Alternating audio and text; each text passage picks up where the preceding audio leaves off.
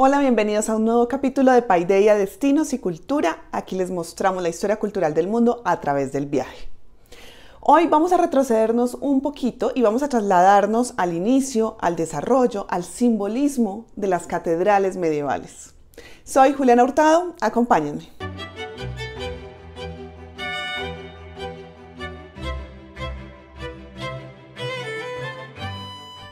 Imaginemos que entramos a una ciudad medieval de repente. A través de nuestros cinco sentidos percibimos inmediatamente la realidad que acabamos de dejar detrás en el campo. Los olores del mercado, los corrales de animales en la calle, eh, percibimos los olores de todo, de la comida, de los perfumes, incluso de las aguas residuales. En la Edad Media, por estas características, perfectamente podríamos estar en Londres, en Praga, en Viena o en París. Podían cambiar la fisionomía de las personas o la arquitectura de las casas, pero sin duda todas tenían algo en común, la catedral. En estos tiempos medievales, una ciudad importante se distinguía de una simple villa por ser sede de un obispado. El obispado administraba una provincia desde su cátedra y el templo donde estaba ubicada esa cátedra era la catedral. Estas ciudades que eran obispados se amurallaron para resistir el ataque de enemigos bárbaros e intramuros las calles se estrecharon, las casas se hacinaron y el modelo antiguo, que era herencia del Imperio Romano, en el que había manzanas rectangulares, se fue perdiendo. Teniendo como centro la iglesia, que luego se convertiría en catedral, la ciudad fue creciendo y alrededor se fueron construyendo la casa del obispo, las casas de los canónigos, hospitales, escuelas o edificios administrativos. Y en sus cercanías encontramos las plazas abiertas que servían de esparcimiento de sus habitantes y como lugar de ejecuciones muchas veces dejando expuestos los cuerpos de los ajusticiados por días como escarmiento para los demás. Y así, poco a poco, la ciudad va creciendo, las murallas se van ampliando y aparecen más iglesias, más edificios, más torres, porque al igual que la ciudad va creciendo en dimensión, también lo va haciendo en altura. En la Europa medieval se fue creando una verdadera red urbana realmente a partir del siglo X. Anteriormente la gente vivía en aldeas esparcidas. Alrededor del año 1000 los caminos empiezan a poblarse, el comercio de las ciudades empieza a incrementarse y esto trae artesanos y mercaderes y de repente, ¡boom!, una explosión significativa de ciudades. Las murallas no solo representaban una seguridad defensiva, sino también una separación clara de los espacios urbanos y rurales. En la urbe, los núcleos básicos fueron la catedral y la plaza de mercado. A los pies de las iglesias había un atrio porticado que servía de reunión para fieles antes o después de los oficios, generalmente con fuentes y mercadillos. Aquí se realizaban las reuniones de vecinos, los juicios, las asambleas. La gente acudía allí para discutir, hablar, decidir, juzgar, ejecutar, celebrar, asistir a espectáculos, en fin. Cuando aparecieron las lonjas y los ayuntamientos, estos atrios fueron perdiendo su protagonismo, pero da una idea del simbolismo de la catedral como símbolo de tejido urbano. Poco a poco se fue conformando una aristocracia local que con el fin de ostentar sus linajes compitieron entre ellos construyendo palacios fortificados con altas torres que a veces hasta amenazaban la seguridad pública.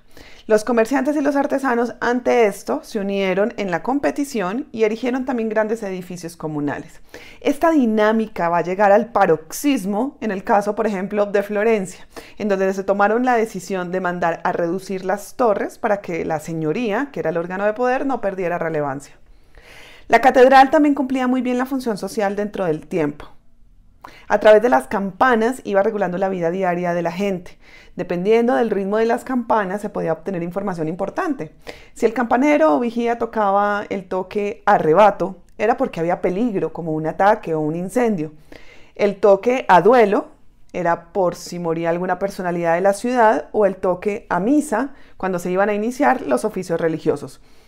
Todos los habitantes de la ciudad conocían este código y el que no lo aprendía muy rápido porque era diario y constante y repetitivo.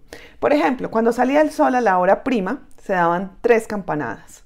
A media mañana, la hora tercia, dos campanadas. Al mediodía, la hora sexta, una campanada. A media tarde, la hora nona, dos campanadas. A la puesta del sol, la víspera, tres campanadas. Y cuando llegaba la noche, las completas, cuatro campanadas. Pero en el siglo XIV se generalizaron los relojes y se empezó a medir el tiempo en 24 horas, muy conveniente para quienes necesitaban medir las horas de trabajo. Los relojes se empezaron a poner en los edificios administrativos como ayuntamientos.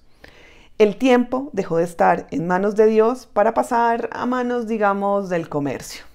Se perdió la tradición también del tiempo natural propio de las áreas rurales, aunque en los pueblos pequeños, incluso hoy en día, siguen sonando las campanas de las iglesias.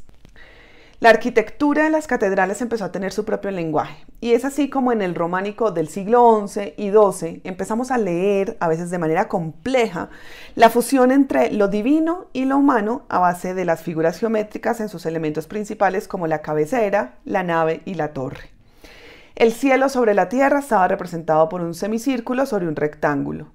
La cruz, formada por el cruce de la nave principal, y el transepto representaba a Cristo. Su cabeza era la cabecera o ábside y sus brazos eran los del transepto.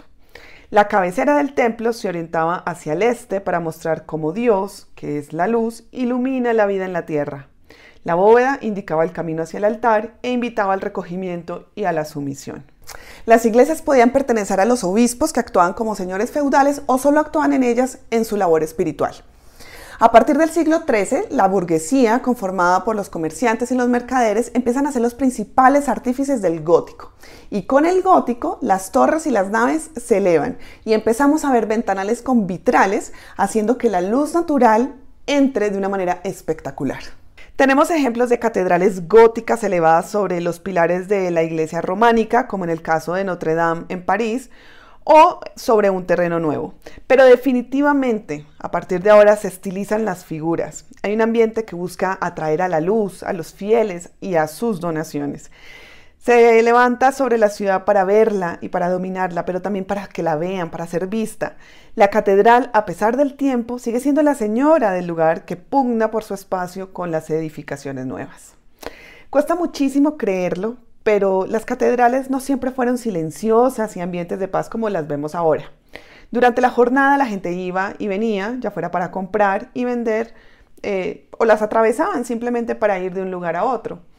En los muros de las naves también se empezaron a hacer capillas privadas y cerradas que los ricos compraban para su sepultura o la de su familia y esto daba pie en muchas ocasiones a grandes polémicas porque se mandaban a hacer unos sarcófagos extravagantes o espaciosos con ajuares, alfombras, candelabros y objetos que muchas veces dificultaban el tránsito por la iglesia.